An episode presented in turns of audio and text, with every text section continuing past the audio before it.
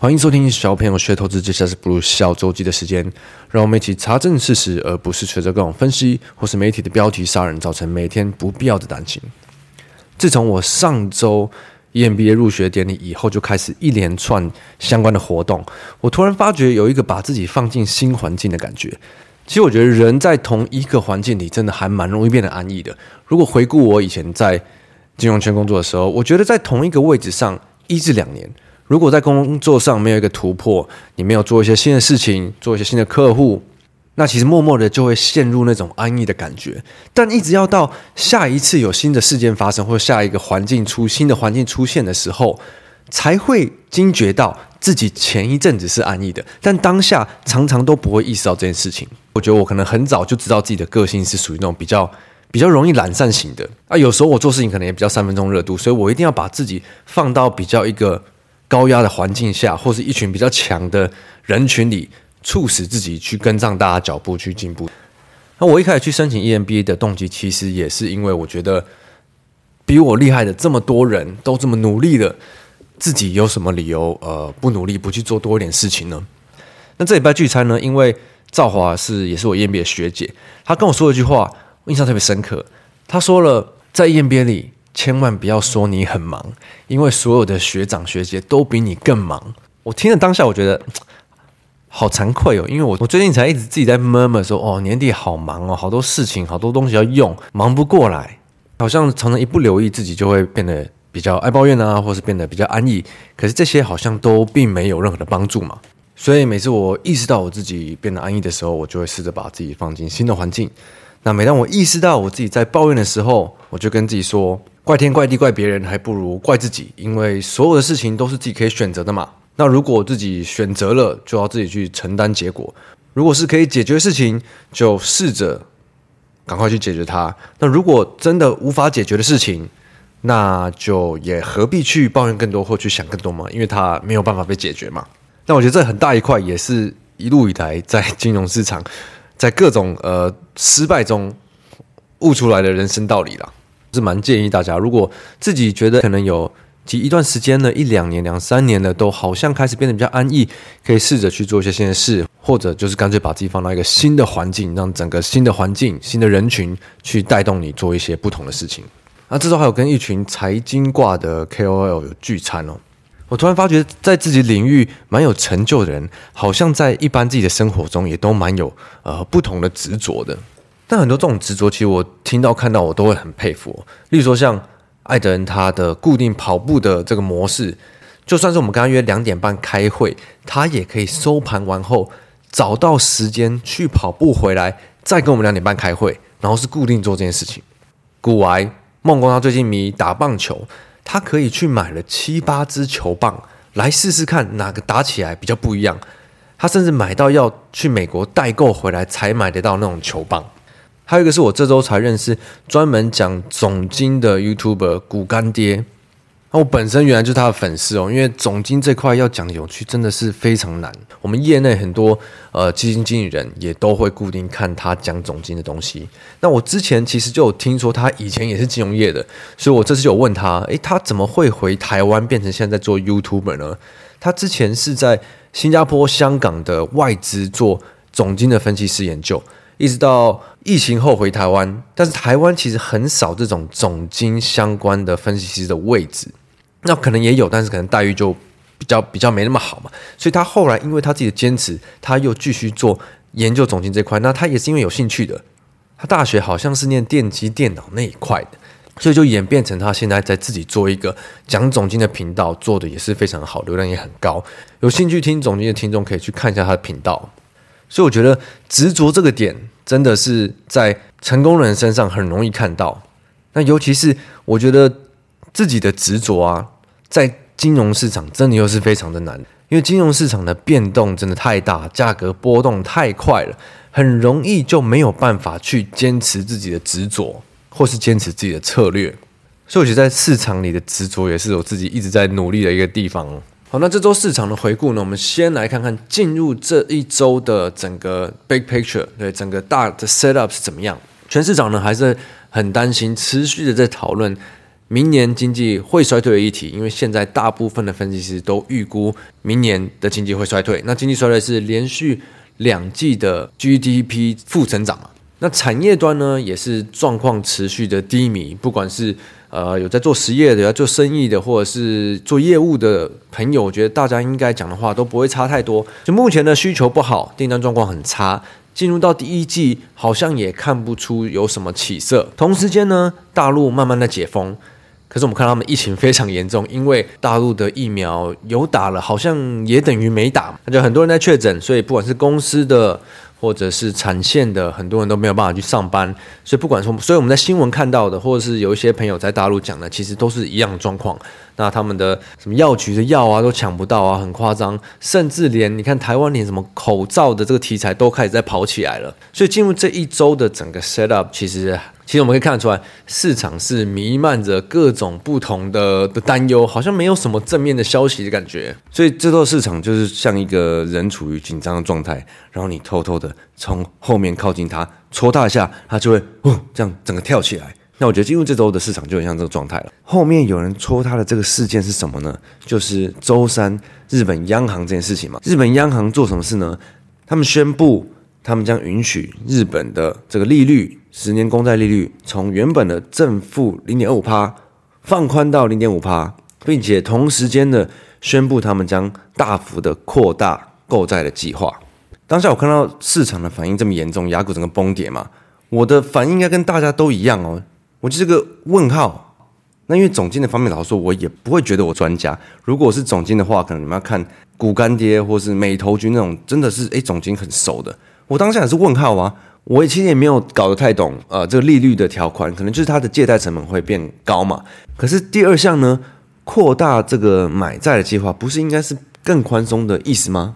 所以我在回去看新闻的时候啊，我想要了解，诶，所以这个举动代表什么意思？但尤其这些总经的东西，或者是这些政策的东西，我觉得对大部分人真的是比较难理解了。我主要是要想要找黑田总裁到底实际上说了什么，并且我记得他有出来解释。结果我找新闻的时候，几乎清一色都是呃各个分析师的预测啊，或者是各个经济学家怎么看呢、啊？就完全淹没了。我花了一段时间才找到黑田的这个新闻。你跟我一样，你有去看说，诶，到底发什么事？为什么市场反应这么严重？你也会看到大部分的分析师说，如果是调整利率，这就代表接下来日本也要升息了，因为。黑田总裁只做到明年三月嘛，他要为下一个总裁铺路。那如果日本要升息的话，日本就是最后一个还维持宽松的国家，也要升息嘞。所以全球都变成要升息嘞。那如果日本升息的话，钱就会流回日本，就像是美国升息的时候钱流回美国。我看了蛮多这些呃分析师实际讲的话，我觉得真的是唯恐天下不乱啊。其中一个说了。哦，如果日本的这个政策也转向的话，那维持宽松的最后一个支柱，全球的最后一个支柱也不行了。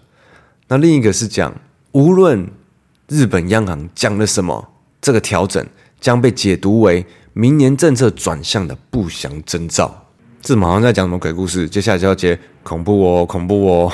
然后日本也有分析师讲到了，不管央行怎么辩解此事，这都是朝宽松。退出的一步，并且为明年的升息，为明年的新总裁打开了升息的大门。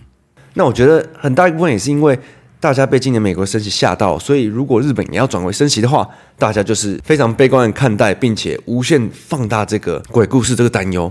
后来黑田出来解释是说，日本央行的决定并不代表升息，他们会做这件事的原因是因为他们想要。呃，稳定达成他们通膨目标，并且让它可以持续，这也需要花时间。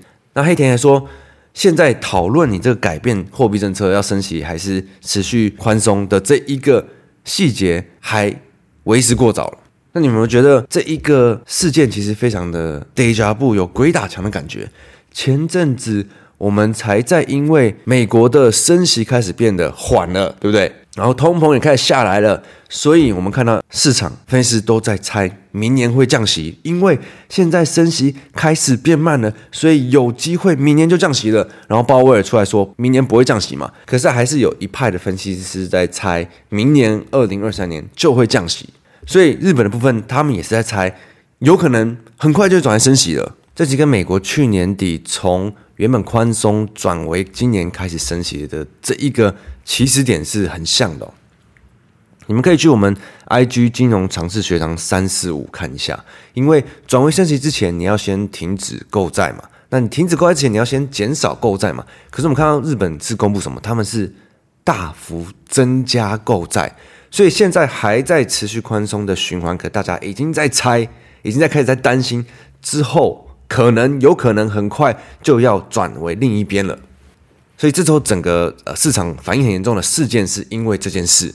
那我不知道你听完这事你是有什么感觉？但我觉得大家都在意的应该是，如果是礼拜三这种大跌。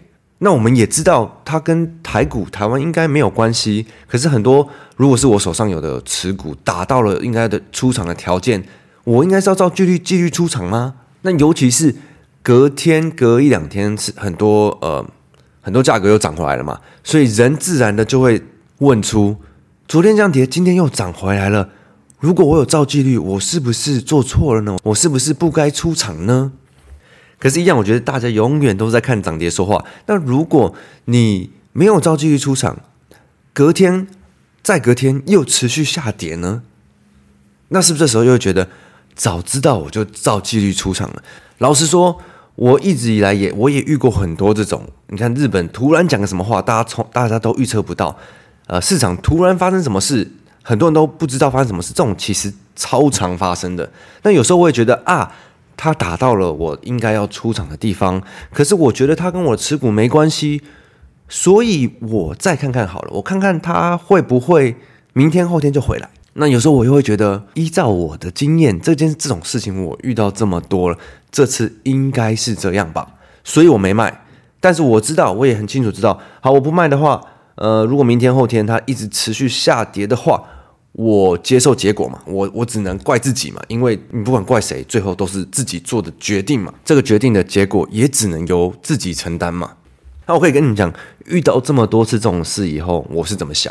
我现在的感受是哦，我觉得我真希望我每一次都是照纪律出场，不要再看看，因为每一次的那种再看看，每一次觉得自己有经验，就是自己你看怎么说，就有点像凯瑞爱说的嘛，自以为聪明。我最聪明了，反正这次应该是假的。结果每一次你刚好遇到他真的一路往下的时候，就是那几次重伤的时候。那为什么纪律叫纪律呢？我觉得纪律就是因为，如果你自觉得侥幸的时候跑出来，通常那个时候，当它发生，它可能发生的不一定很多次，但如果有发生的话，它就会造成大赔。那那个就是我们想避免嘛，所以才会有所谓的一定要遵守纪律。那这又讲到市场很爱讲。会卖的才是师傅，我倒是一直都觉得会买的才是师傅，因为如果你成本买的很低，你设的纪律就不容易被打到，就不容易出场。但如果你买的很高，你怎么样遇到随便一个波动，随便一个乱震，就会打到你的出场几率。那如果你买的也够低，你怎么卖都很容易赚钱啊。所以我一直觉得其实是相反的。最近跟凯瑞录到一集，也有讲到一个。以同学心得文来讲的一集的内容，我们这集是讲到为什么人总是花这么多时间在决定卖不卖、要不要卖、后悔卖、高兴卖，可是从来都没有花太多时间在买上面。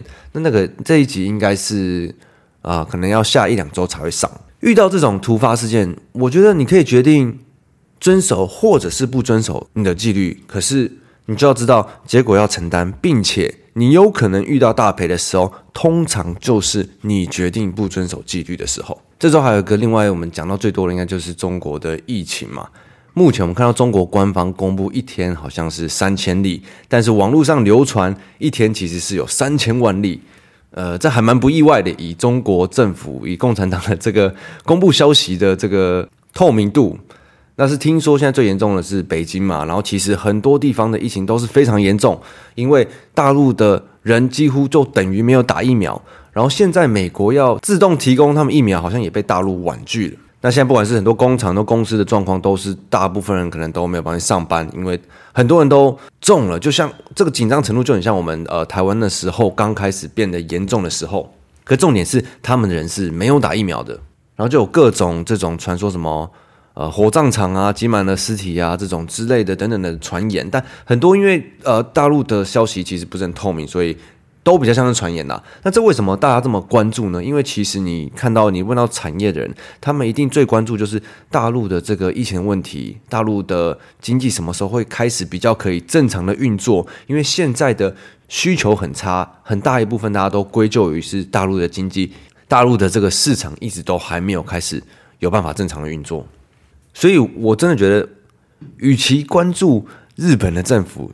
什么时候要开始转为升息？那个根本基本上，你看购债程度应该还有一段时间，还不如来担心中国的疫情的状况会影响产业更多吗？对于产业这些疑虑跟接下来的需求，什么时候才会回来，才会回温，才是市场上这些大资金的人最在意的事哦。为什么我们呃看盘逻辑有讲到很多大资金的，像是一些寿险啊，或者是大投行，或是外资，他们都没有很办法在这种时候。建好很多部位，就是因为他们看不到接下来呃什么时候才会有一个比较明显的最不好发生、最坏发生，或者是开始转好的一个状况嘛。台股的话，其实台股这周也是乱流嘛，因为日本中间震了一下，后来又回来，可是好像又各种盘中的震荡又是很大。那基本上我们看到最强的族群没有之一。